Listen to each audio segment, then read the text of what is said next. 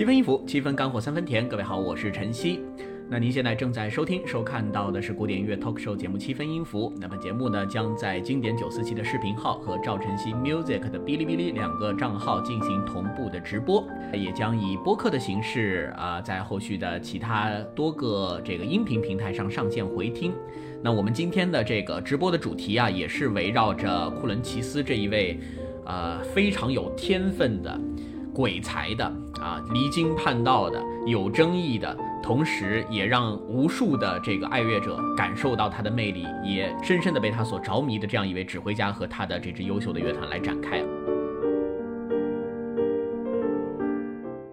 因为这是库伦奇斯和他的音乐永恒乐团第一次来到中国进行演出，呃，他们在欧洲非常非常的火啊。等会儿听完这期节目，我相信这个大家应该会被他圈粉的。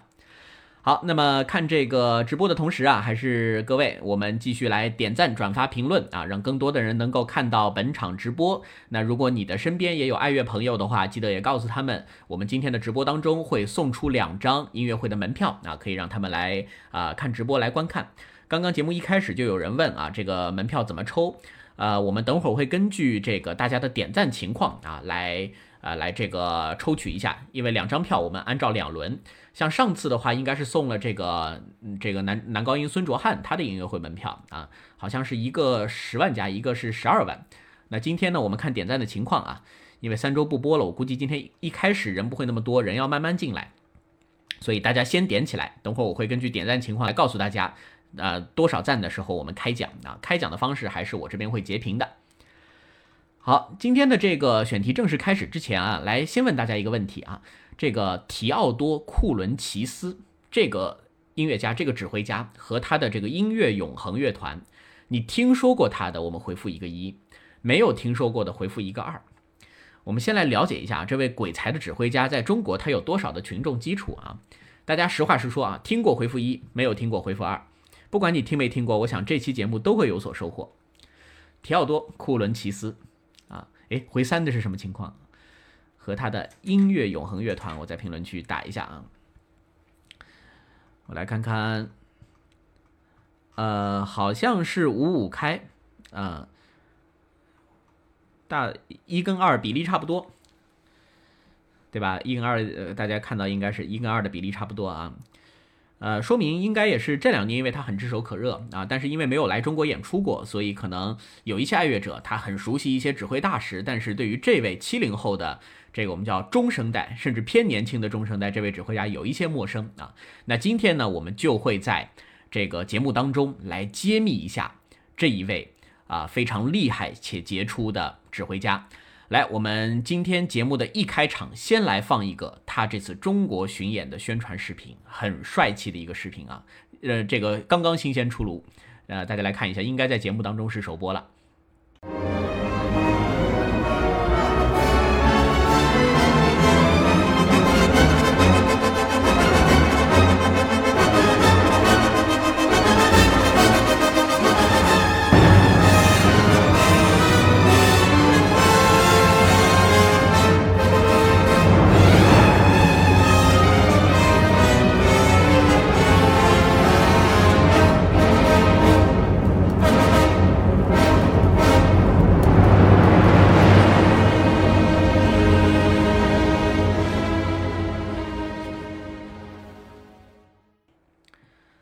刚才看到的是这一轮他中国巡演的这个视频啊，其实中国巡演一共是三站，先是北京，然后上海，然后到了这个澳门。呃，我们九四七的各位听友，这个应该都是在上，大多数是在上海，对吧？上海呢，它是二十四号和二十五号会和这个音乐永恒乐团带来两套不一样的曲目。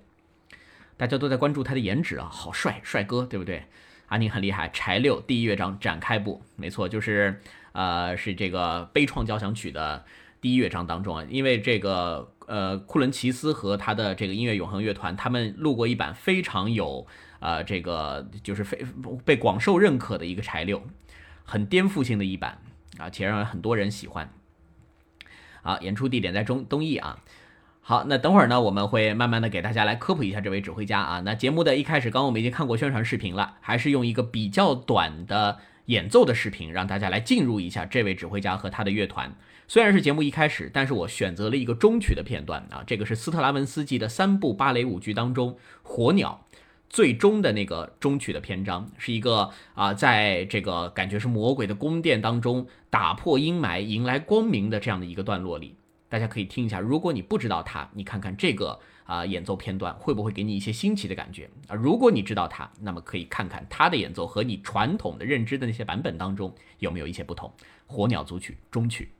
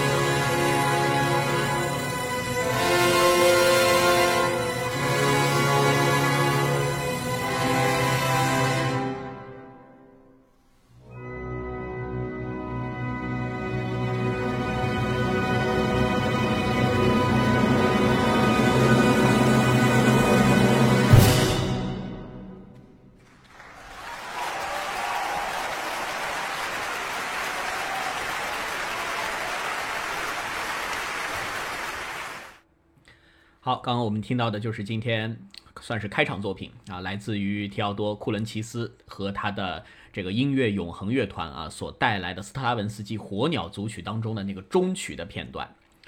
清远说，确实异于别人的演绎啊，尽管只是一个三分钟的片段，确实有别啊。既然大家都都这么说了，一定是有它的独到之处的。所以，我们今天的节目呢，等会儿就会通过非常多细节的对比，来聊一聊它的特别到底在哪里。那一般情况下呢，我们在提到这个库伦齐斯这位指挥家的时候啊，他会有很多的标签儿。还记不记得我们之前的这个七分音符当中啊，有过一期是专门盘点了音乐史上的那些怪杰的演奏家啊？当时这个盘过有几位啊，波格莱里奇、呃格伦古尔德啊等等，这一些都是非常有有典型的这种这样的一个特点的。还有像罗比拉卡托斯啊这样一些啊，属于一些技巧高超、剑走偏锋、音乐诠释又有别于别人的音乐家。如果我们现在再盘的话，显然啊，库伦齐斯也应该加入其中。尽管和刚刚这几位相比呢，他的年龄其实算是比较年轻的，七零后。七零后要知道，这个到现在是他是七二年，到现在应该是五十一岁啊。五十一岁在指挥家当中，那并不是一个年长，那是属于一个啊中生代，也就是中生代的这样一个年纪啊，会慢慢的出成绩的这样一个年纪。那么库伦齐斯他的这个呃为什么会这么传奇呢？就是因为他的这个呃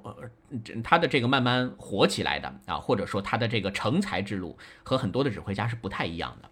我们知道，要作为一个指挥，要在音乐圈里面广有知名度。往往最多的一种途径是什么呢？他要慢慢的先进先进入到一些啊交响乐团或者歌剧院工作啊，先从助理指挥做起，然后慢慢慢慢，你要把你的这个前任啊啊打个引号那是熬走了，对吧？然后你自身的这个经历又非常丰富之后，慢慢的你才有可能拿到一个很重要的交响乐团当中的艺术总监的位置。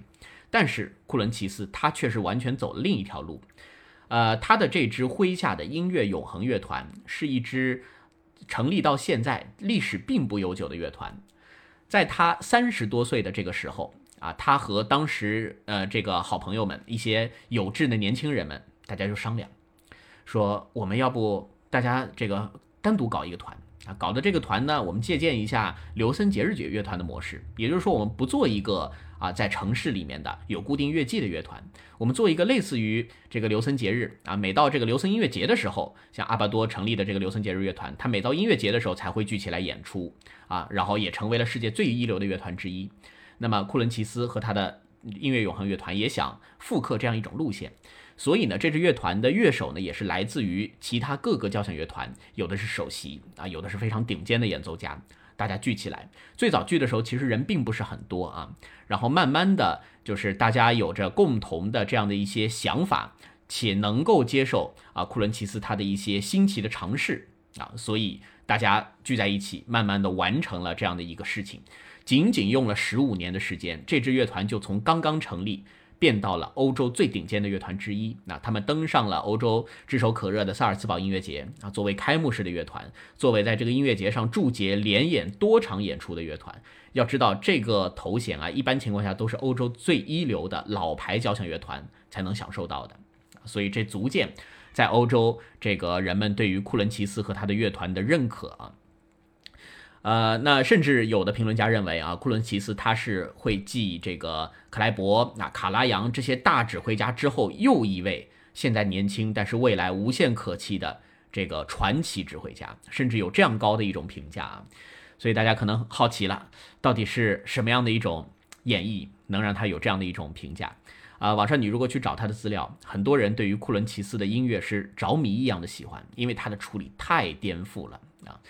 那先说一下他的这个呃，在成才的这个路上啊，这个著名的指指挥家往往都有师承的，对不对？那这个库伦齐斯呢，他是出生于希腊，但是他身上呢有着俄罗斯的血统。那他的这个指挥的这个师承道路呢，也是师承于俄罗斯这个呃，上是活跃于二十世纪的最知名的指挥家伊利亚木星啊。伊利亚木星可能不是所有爱乐者都熟，但是说到木星的几位弟子，他们都是如雷贯耳的名字。比如说，马上也要来到上海的，呃，这个杰杰耶夫啊，瓦列里杰杰耶夫，还有另外两位俄罗斯重要的指挥家特米卡诺夫，还有比契科夫，这三位呢也被认为是呃俄罗斯的这个指挥的三杰啊，三个现在都已经在这个重要的交响乐团当中有着重要任职的杰杰耶夫、比奇科夫和谢苗诺，呃，杰杰耶夫、特米卡诺夫和这个比奇科夫三位啊，所以这都是木星带出来的。那么这个呃，今天我们要说的库伦齐斯呢，他其实是木星的呃这个师承里面这个师门当中年纪比较轻的一位。那么这一位呢，可以说是在这些学生当中啊，非常有个性的一位。那有个性的故事有哪些呢？呃，网上广为流传一句话啊，就是说这个伊利亚木星他曾经说过一句话，说我带过很多的学生。但如果在这当中选择天赋最高、最有天才的一位，那就是这个提奥多·库伦齐斯啊，这么高的一个评价。那尽管这个话呢，网上看到好多的中文版本，我倒没有找到它的这个出处是在哪里。但是据说啊，库伦奇斯他在这个自己接受采访的时候，他经常也是会说到这句话的。我们家猫又在后面开始叫了啊，等会儿我放它进来，让它先叫一会儿。啊，大家也在说未来可期，对吧？啊，李传运，李传运也是鬼才啊。好，然后昆仑奇斯他的，如果你去网上搜他的一些采访啊什么，你会一开始的这个感觉啊，就是这个人挺狂的，因为他曾经是采访里面说到，他觉得现在的古典音乐整个市场太过于，呃，你或者说是不就是比较死板啊，所以他说他要拯救古典音乐，这个话当时也引起了非常大的争议。还有呢，就是他的工作经历啊。他在这个职业生涯的起步的时候，他是去过马林斯基歌剧院任职。那当时马林斯基歌剧院的这个重要的掌舵人其实就是杰杰耶夫。那他跟杰杰耶夫呢，当时还为了某些作品的处理去吵架。这两个人年龄差很多啊。这个杰杰耶夫今年刚好是他的这个七十岁生日，二零二三年。那这个库伦库伦奇斯要比他小将近二十岁啊。啊，这两个人居然某些这个艺术处理的角度能吵起来，所以也是觉得蛮好玩的。而且比较巧合的是啊，这次两个人来上海演出是前后脚。十月十七号也是在上海的东方艺术中心，呃，杰杰耶夫将会带着玛丽斯基啊交响乐团过来，而且这个曲目当中也有普罗科菲耶夫的第五交响曲。然后后脚一个礼拜的时间啊，二十五号库伦奇斯将和音乐永恒也演这个普罗科菲耶夫的第五交响曲。我估计这个选曲吧，应该是个巧合，他们不太会提前去安排啊，但是会非常有意思。短短一个星期，你应该会欣赏到两种截然不同的处理。杰杰耶夫呢是是比较典型的老牌的俄式的处理，但是这个呃提奥多的话，他的这个处理是完全有颠覆性的。好，那么另外呢，就是他的这个有个性的一呃这这个演奏方式里面啊，有些人也会去说这个。他用了一种很当代的方式，甚至当代我们知道音乐远不止古典音乐了，有流行，啊，有民谣，有乡村，有布鲁斯，有摇滚，啊，有人会去说，看这个啊，库伦奇斯和他的乐团的演奏方式会让人想到摇滚乐啊。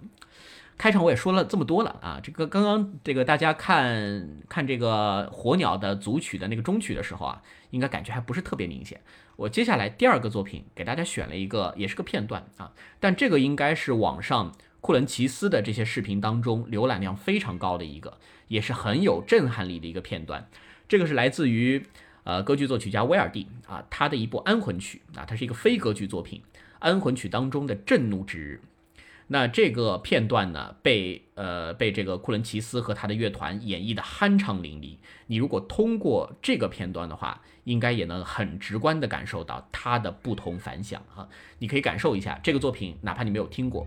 它有没有那种所谓震怒之日，这个音乐直抵你的灵魂，把你拎起来的那种感觉啊！我们在这个作品之后，也会慢慢的来解析一下。库伦奇斯他的音乐处理当中的那些细节，来《威尔第安魂曲》当中的震怒之日。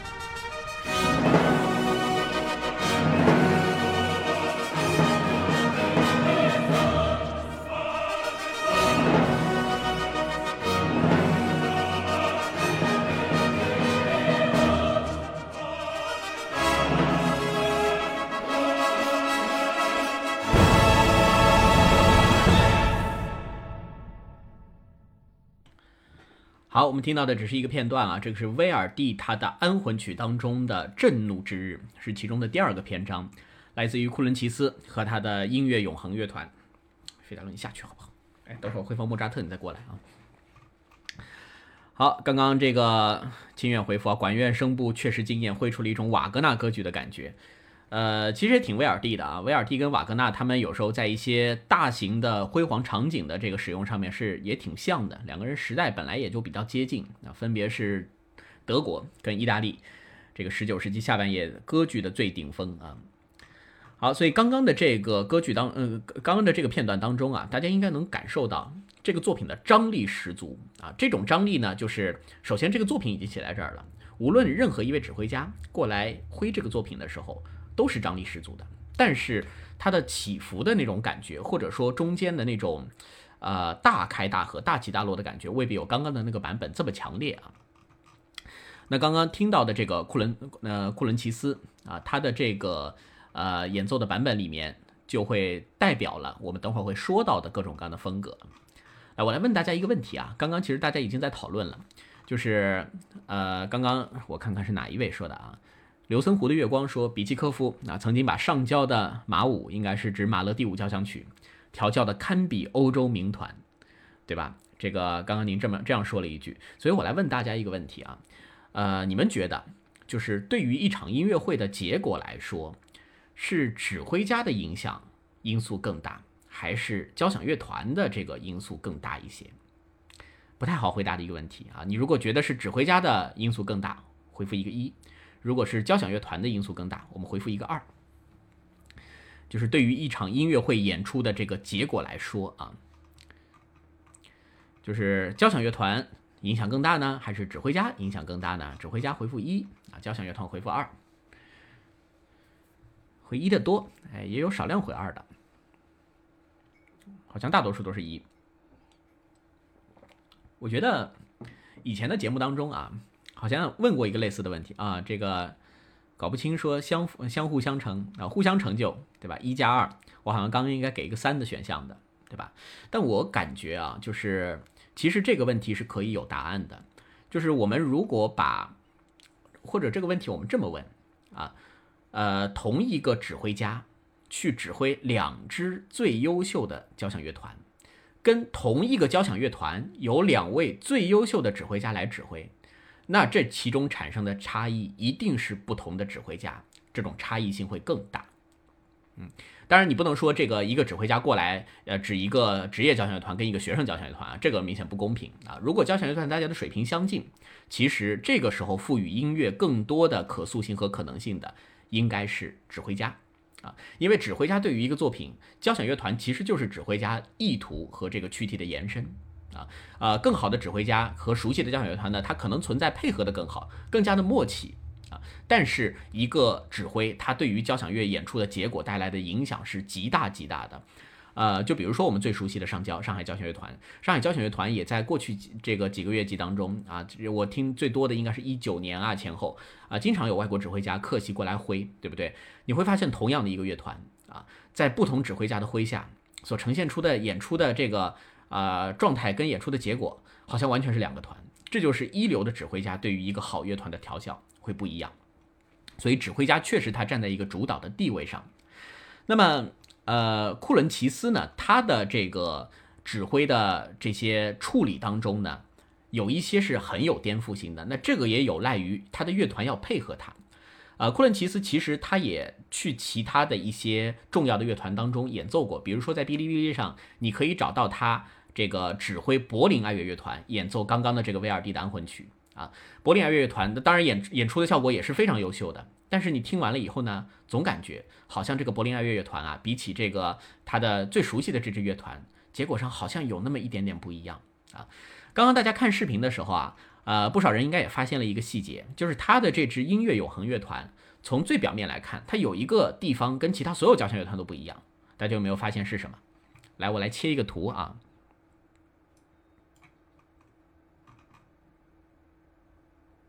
哎，这个图好像会有点卡，我还是还是要切这个视频啊，稍等，我来切一下这个视频。好，我们就定格在这一面，大家现在应该能听到我说话吧？哎，这个视频的乐团是什么样的，对吧？大家都都能看到，嗯，这几位都回了，站着演。好，我们切回来啊，现在，对吧？这个和所有我们现在主流看到的交响乐团完全不一样，站着演，还为什么要站着演？这其中呢，绝大多数乐器都是站着的，包括所有的这个木管乐器啊。清源说：“真的费体力，心疼乐手啊。”呃，对于乐手来说啊，费体力当然是会有一些费的啊。但是你怎么知道对于乐手来说站着演不会更舒服呢？因为要知道，我们正常的这个乐器的练习者来说，我们正常在家练琴的状态，主要的其实是站着练会比较多一些。所以站着演未尝不是一件好事儿。那么这个站着演当中啊，当然有几个乐器它是站不起来的，像是大提琴，它是坐在那儿的。还有我注意一下后面铜管当中的大号，以及如果更大的一些大编制作品，它要用到一些比较大型的木管乐器，那可能都得坐着。但是其他的却清一色站着。华师会集中精力啊，这个 Frank 会能站着就不坐下啊。这个呢，我在他的访谈中呢也没有找到一个确切的答案，只能说从我们观众的这个视角来说。站着演，首先在一个视觉上给观众的冲击是更大的，因为你想想看，你坐着以后，你代表着你的下半身是被控制住的。但如果你站着演的话，你整个人的这种律动和这种起伏的这种感觉，会比你坐着要大很多啊。所以从另一个方面来看，你可能觉得站着有时候大家激动的时候不那么整齐啊，这个看起来不那么整齐，但是大家的幅度跟力度某种层层面上，它都会稍微变大了那么一些些。我们刚刚一下子进来一波这个新的观众啊，还是跟大家说一下，我们现在正在直播的是经典九四七的七分音符节目啊。我们今天的主题是提奥多·库伦齐斯啊，这位鬼才指挥家和他麾下的音乐永恒交响乐团。那么我们在节目当中啊，现在点赞已经四点二万了，我们点到八万赞的时候会送出今天的第一份福利，就是十月二十五号。啊，他们在东方艺术中心啊首次来华、首次来沪演出的音乐会门票一张啊，曲目是肖斯塔科维奇的小提琴协奏曲和普罗科菲耶夫的第五交响曲，两套非常重磅的曲目啊。我们在八万的时候会用截图的方式来抽出呃这个第一个幸运的观众啊，大家可以继续来点赞。好，清远回复啊，站着演的室内乐重奏居多，演出更加灵动。其实站着演这个事儿啊。最早呢，也并不是说室内乐跟交响乐的区别。大家想想，你们平常啊，这个什么情况下会看到站着演的演出？有时候一些巴洛克的复古的乐团演出的时候，如果他们演奏的是一些啊协奏的，比如说像是啊之前有一个比较出名的四季，对吧？这个维瓦尔第的四季，你会去发现啊，很多这个四季的演奏版本，大家都是站着的啊，像是珍妮杨森领奏的那个版本，这个安妮索菲穆特领奏的版本，都是他们在前，剩下乐手都是站在后面。这是因为巴洛克的那个时候呢，还不存在大型的交响乐团，所以那个时候呢，很多的演奏者都是站立演奏的。那所以库伦齐斯呢，他让乐团站立演奏，一定也是有音响和动态上的这样一种考量的。那么他的这些想法呢，需要有一个好的团队给他实现。那这个就是他的音乐永恒乐团啊。这个乐团当时成立的时候，他们成立的时间啊，这个是呃是在二零零四年。成立了音乐永恒乐团和音乐永恒合唱团。那么这支乐团呢？呃，他们成立的时候其实人不多的，一共就是三十九名交响乐团的乐手，二十七名合唱团的成员。那那个时候呢，还包含一些音乐学院很优秀的十六岁的学生啊。那这支乐团就是好像你感觉编制上面都很小，但是它有个什么好处？它的成员都是年轻人，都是年轻人，特别符合库伦齐斯他对于乐团的要求。因为他对于音乐的排练是一个啊极致苛求的啊，甚至有一些过度挑剔的这样一种感觉。我没有查他的星座，不知道是不是处女座啊？这个应该是很典型的处女座的感觉啊，就是啊网网上传啊，他曾经在排练这个莫扎特的《费加罗婚礼》啊，萨尔斯堡音乐节的这个排练的时候，他要演这个费加罗的婚礼。那中间呢有八个小节的内容特别重要，这八个小节他排了多久？他跟他的乐团一共排了四个小时。四个小时去排八个小节的内容啊，要是到八个小节，也就是转瞬即逝的事情。你放在其他任何一个乐团，这可能都是完全无法实现的事情。所以知道为什么库伦齐斯要找年轻人了吧？因为年轻人一个是他熬得动，另外一个更加愿意去主观的实现他的理想。所以他们乐团在成立啊，包括后面的很长一段时间，为了排一个作品，常常通宵加班，那个是经常有的事情。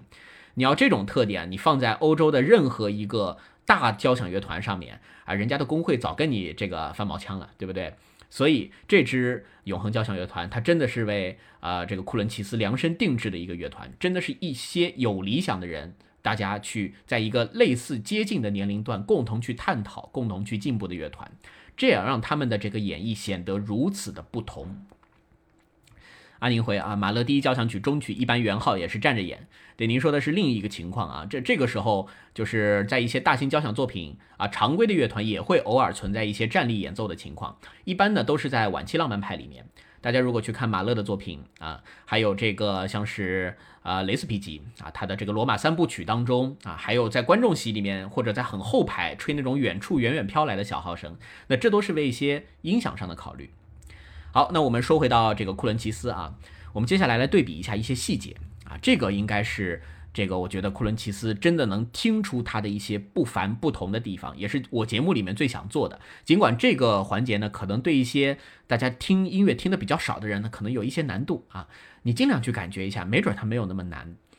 呃，我们在形容库伦齐斯的时候，就去说啊，他是一个鬼才，他啊很极端，啊他非常的有想法，非常的有颠覆性。哎，那具体怎么个颠覆？这个必须要通过解析一些细节才能够得到这个答案。我们先来对比一些大家可能相对比较熟悉的作品啊，比如说贝多芬的第九交响曲啊，他的 D 小调第九交响曲，最伟大的交响作品之一啊，他的这个第四乐章的欢乐颂啊，各个段落应该都是古典爱乐者最耳熟能详的那批作品当中。那么我们来对比一下贝九最为经典的版本之一，这个西莫拉特和柏林爱乐乐团啊，我们先来对比一下贝九它的第四乐章。大家可以去想一下，如果你对贝九熟的话，这个第四乐章开头是一个什么样的感觉？我一直形容这个乐章的开头呢，就有点像是你在一个昏暗的岩洞当中啊，看到无数的瀑布从上往下落下来的感觉，就是一泻万丈，当哒哒哒哒哒哒哒哒哒哒哒哒哒，从上往下的一个巨大的压迫感啊。我们先来听一下这个作为比较经典的西莫拉特啊和他的这个。啊，最为经典、欧洲经典之声的柏林爱乐乐团，他会怎么去处理这个开头？呃，一分钟不到的时间，背九第四乐章的开头。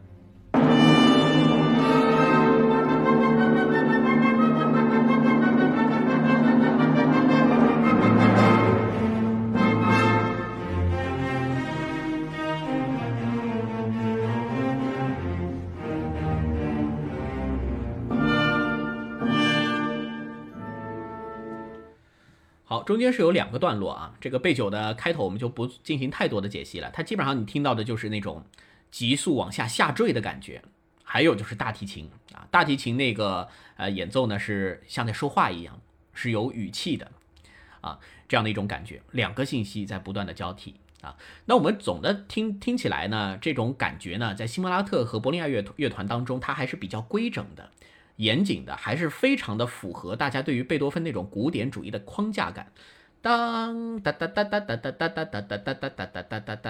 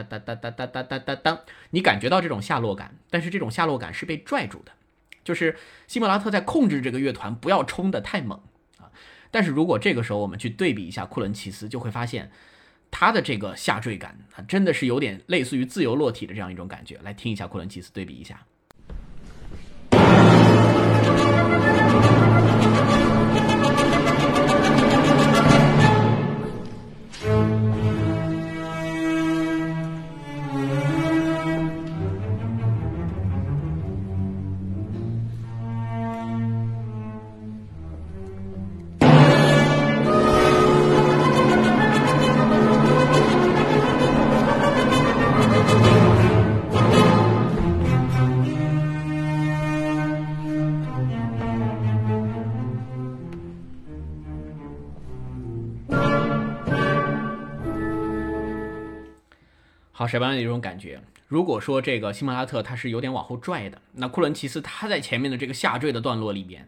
啊是放任乐团去往前冲的。但是到了大提琴啊说话式的这个音调当中呢，反倒是收回来了，它一下变得比较温和啊，甚至比西莫西莫拉特那个版本更加的温和。那另外呢，如果刚刚大家再去关注细节，我们等会儿可以再听一遍啊，再去关注细节，呃，关注细节的话，你会发现啊。一开始的这个库伦奇斯的这个贝九开头的那个当中的那种音响啊，它那个铜管呢，感觉甚至我觉得有一些嘈杂，这样喳喳喳喳，像叽叽喳喳的那种感觉一样，好像是从一个比较凌乱的状态慢慢归拢、归拢、归拢，引出来的一个旋律啊。从这个听得过瘾、听得爽的角度来说，好像库伦奇斯这个版本会更加的这个现代一些啊，更加的爽一点。好像评论区当中大家都比较认库伦齐斯这个感觉啊，有没有认西莫拉特的？这个东西很难比了，我觉得啊，这个只能说是喜好。但是从确实从听得酣畅淋漓的角度的话，库伦齐斯的这个版本好像更符合当代人的审美一些啊啊，不光是贝九，他的很多作品的处理，对贝贝多芬的处理都会有这样的一个特点。另外，大家有没有发现，刚刚这个贝九的视频里面？库伦奇斯他的这个音乐永恒乐团用的并不是常规的管弦乐团里面的乐器啊，他用的是古乐器，也就是他的木管、铜管。这个小号用的是无活塞的那种小号，圆号也是。木管呢用的是呃，就是大家如果了解一下的话，会发现里面的长笛、单簧管、双簧管啊，都是那种就是复刻了贝多芬当年的那种状态，都是没有这个啊伯姆体系的那个系统的按键的。那那种乐器呢，它的音色会更加的古朴一点，但它的演奏性能呢，其实会受到一些局限的，所以它类似于一个古乐的编制啊。所以你一开始听这个库伦齐斯的时候，你会很疑惑，这个这个声音怎么那么的不像古乐啊？它的这个张力居然会大过现代的交响乐团。我们再听一遍库伦齐斯的这个感觉啊，大家注意几个事儿，一个是开头有没有那种。从比较嘈杂的啊，到慢慢的规整的感觉，还有一个是它的古乐器的使用，也可以去关注一下大提琴的那个声音也是不太一样的。那个大提琴，我今天因为实在来不及考证，那个大提琴应该听声音用的是羊肠的羊肠弦，用的不是现在所主流的那种啊尼龙的这样一个弦的质感，所以它的声音会更加的松弛一些。来听一下这个，继续来听听这个贝九第四乐章的开头啊。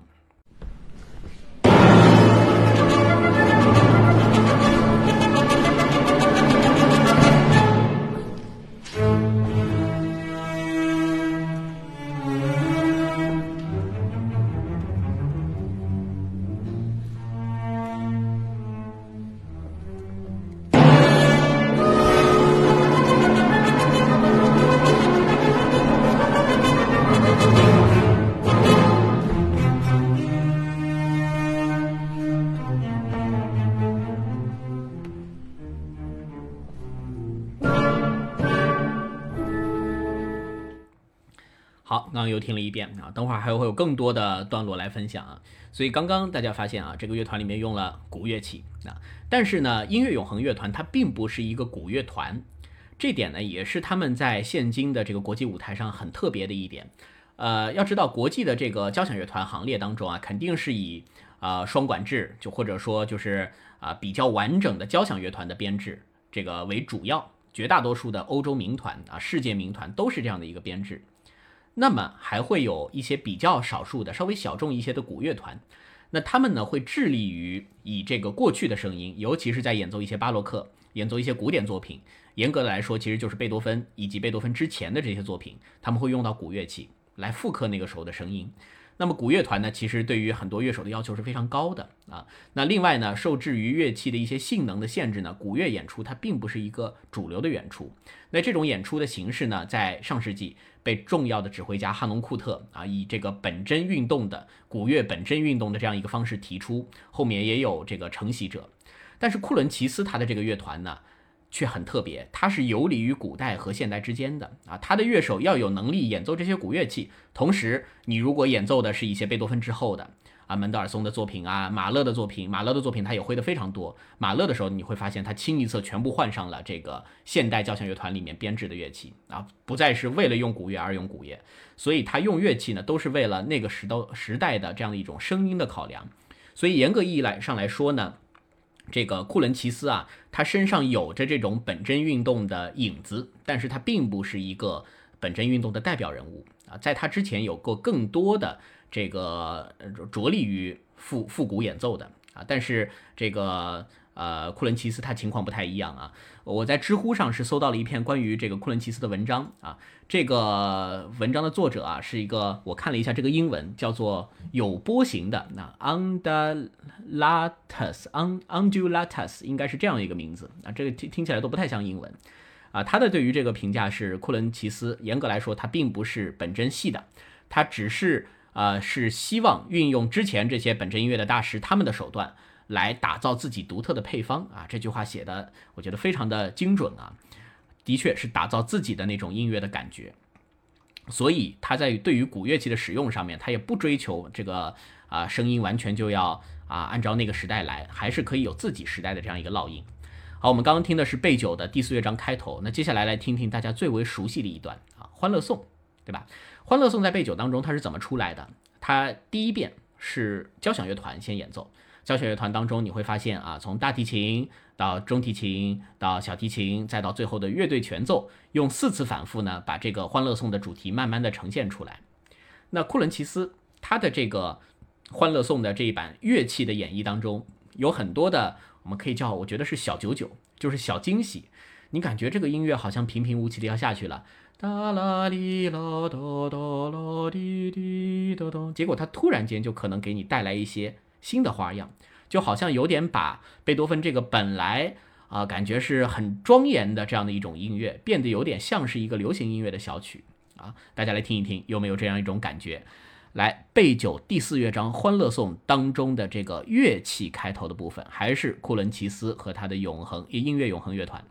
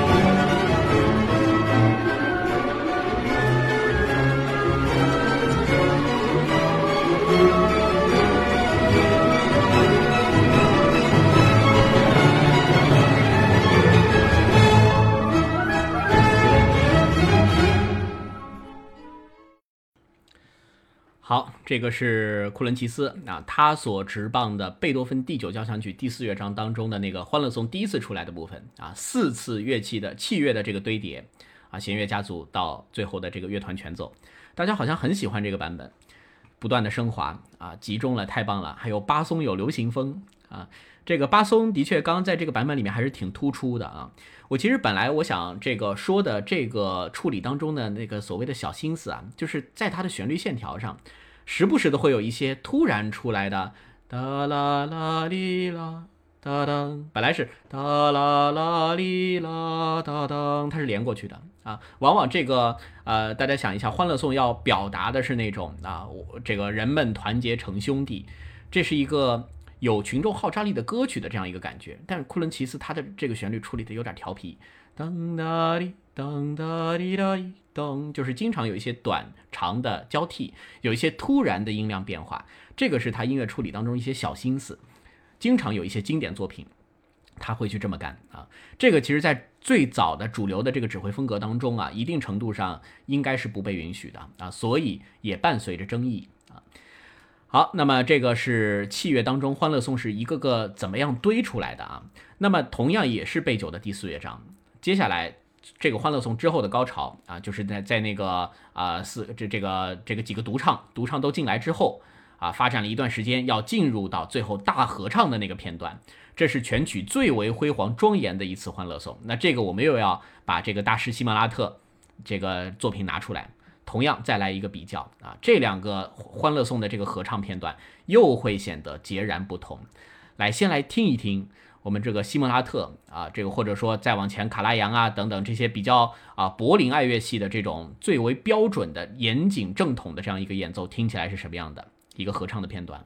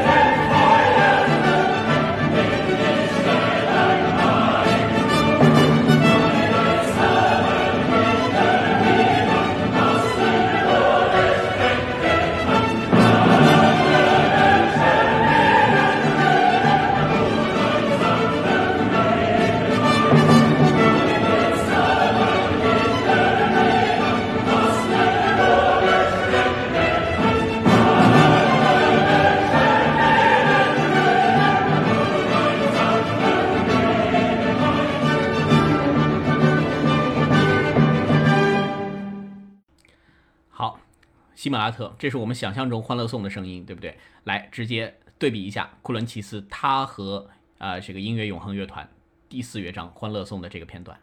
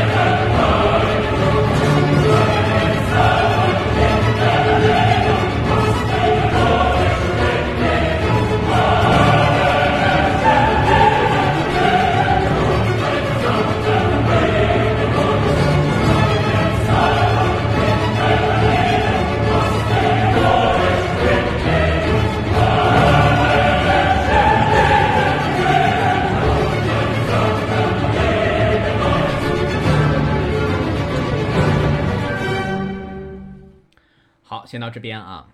两个《欢乐颂》的大合唱版本，不知道大家更喜欢哪一个？阿宁说后者更加的震撼，搞不清回喜欢第一个版本，后面有进行曲风格。来，你是站西蒙拉特还是站这个库伦齐斯啊？喜欢西蒙拉特的我们回一个一，喜欢库伦齐斯的我们回一个二。啊，这个为了防止大家忘记啊，再给大大家两个小短句稍微比较一下啊，喜欢前者回一，喜欢后者回二。我们再听一下前者。一些小个片段。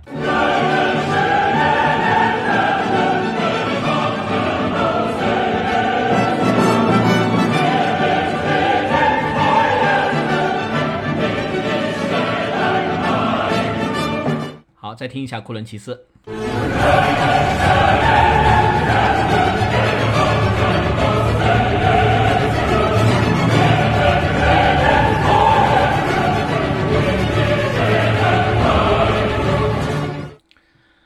好的，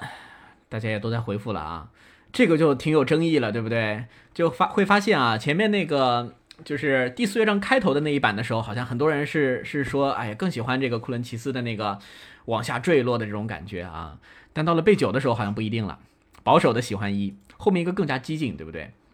有点过激啊。那这个为什么我们说鬼才的音乐、天才的音乐往往是伴随着争议？就是我个人也觉得，库伦奇斯刚刚对于这个贝九欢乐颂合唱的这个处理已经是比较激进的了。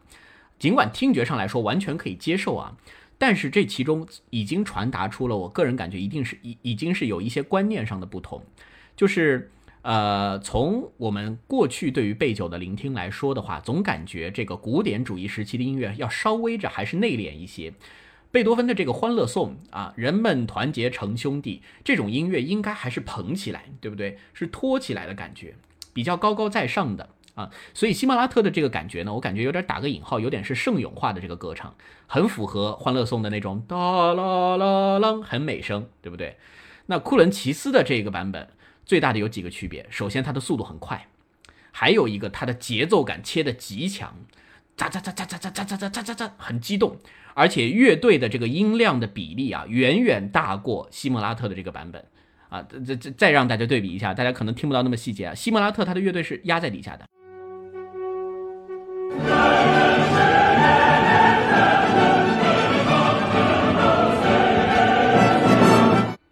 然后呃，这个大家可以听到，主要听到的是合唱。那库伦奇斯的，它的是另一种。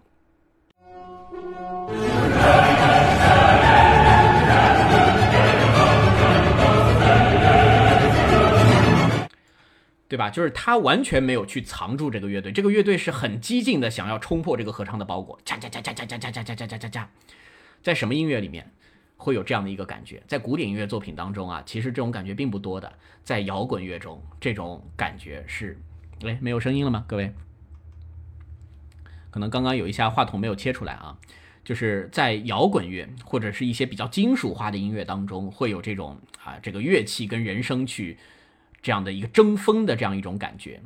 啊，对吧？有没有？所以现在大家应该理解为什么有的乐评人会去说库伦奇斯他的古典演绎当中有摇滚的因素，啊，这个可可能有点夸张，他不可能变成真正的摇滚啊，但是他那种强有力的节奏感，那种大开大合的张力，那种快的速度啊，这个库伦奇斯的贝多芬啊，这基本都跟开了倍速一样的，这个非常非常快，比我比之前那种主流版本速度都要快。啊，所以从这些角度来说的话，它的颠覆性就出来了啊。这个贝九的这个合唱，所以会给大家一种啊听起来很爽的感觉，对不对？但是你是不是喜欢啊？是不是觉得你更喜欢更占这个呃经典演绎，还是更占他的演绎？这个就会有争议啊啊！大家的留言好多啊。信农说贝多芬一定认为哪个版本都好，哪个版本都好，只要你们喜欢就行。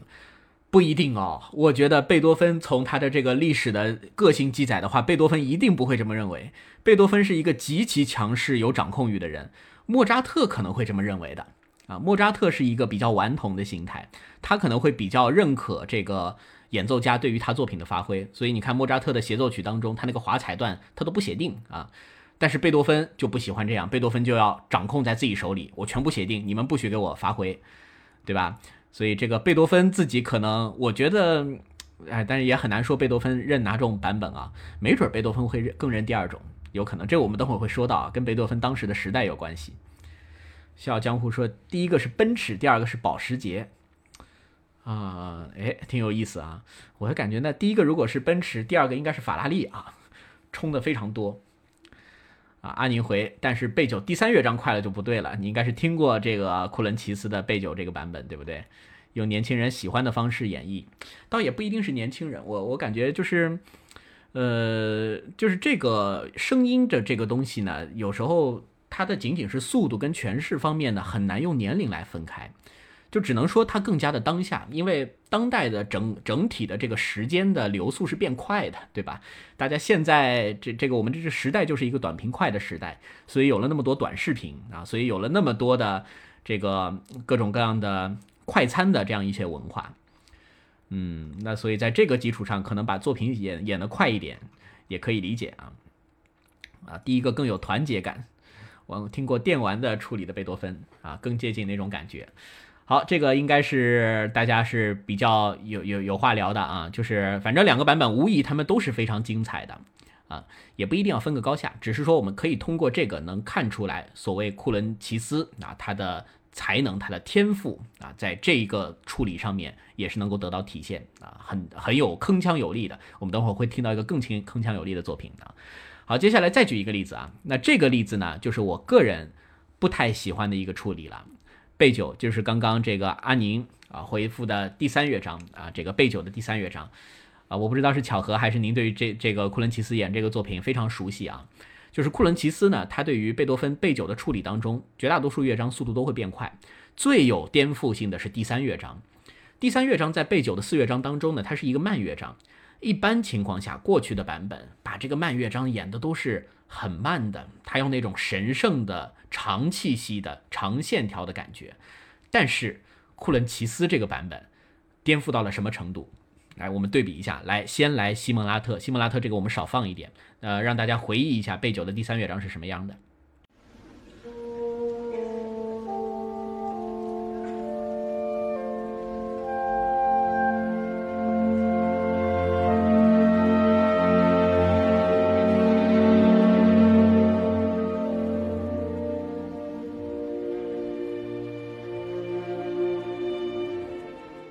的速度是哒啦哒啦，来听一下库伦奇斯他的处理。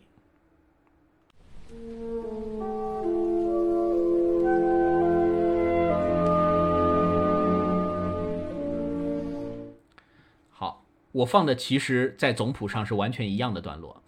啊。第一个是哒啦哒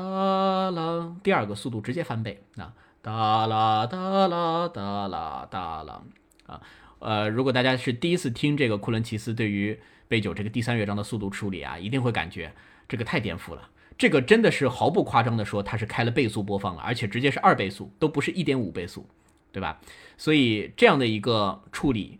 呃，网上是有很多的争议的，很多人是不喜欢，觉得这个速度太快了啊。我们来完整的听一下这个第三乐章它的一个感觉，呃，不，不是完整听啊，就把前面这一个段落多听一些，刚刚只有一句。来听一下这个库伦奇斯对于贝九第三乐章开头的这个诠释啊，大家可以在评论区回一下你喜不喜欢。啊，喜欢的话回复一，不喜欢的话回复二，这个有点像小快版的第三乐章。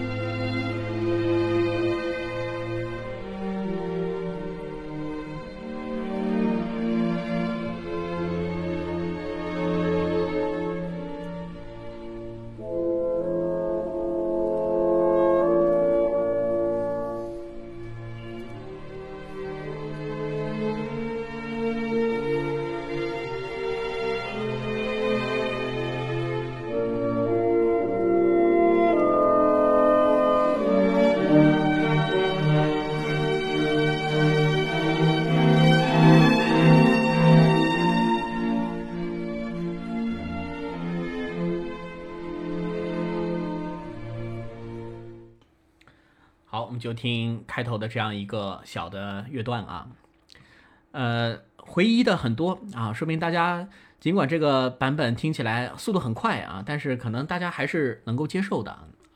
对我来说呢，这个我个人的听觉习惯呢，我是听惯了那个慢速的第三乐章了，所以这个听到一个快的，觉得哎呀稍微有点快，哎，已经八万了吗？啊，马上抽奖，马上抽奖啊！等说完这一段啊，哎，也有回复二的了。就是呃，我们刚刚这个段落呢，如果没有听过贝多芬的这个贝多芬的这个第九交响曲，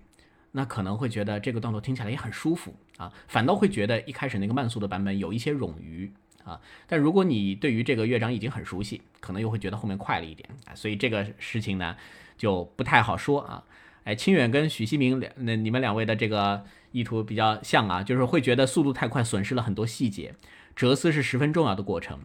对第三乐章呢，因为它在四个乐章的构思当中，它属于一个非常特立独行的存在，它几乎没有太多快速的这个乐段。如果说这个乐章演快了，那整个背九里面就就几乎没有什么太慢的沉思性的这样一个段落了。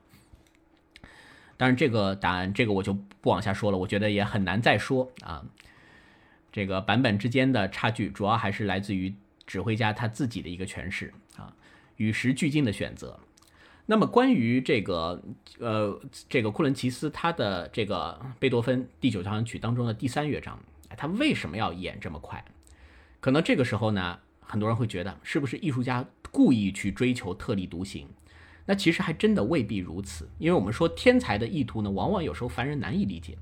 库伦齐斯呢，他认为自己的所有的这些演绎啊。他是在做对于传统声音的发掘，因为这个第三乐章的速度标记，他认为在贝多芬那个时代，他不应该这么慢，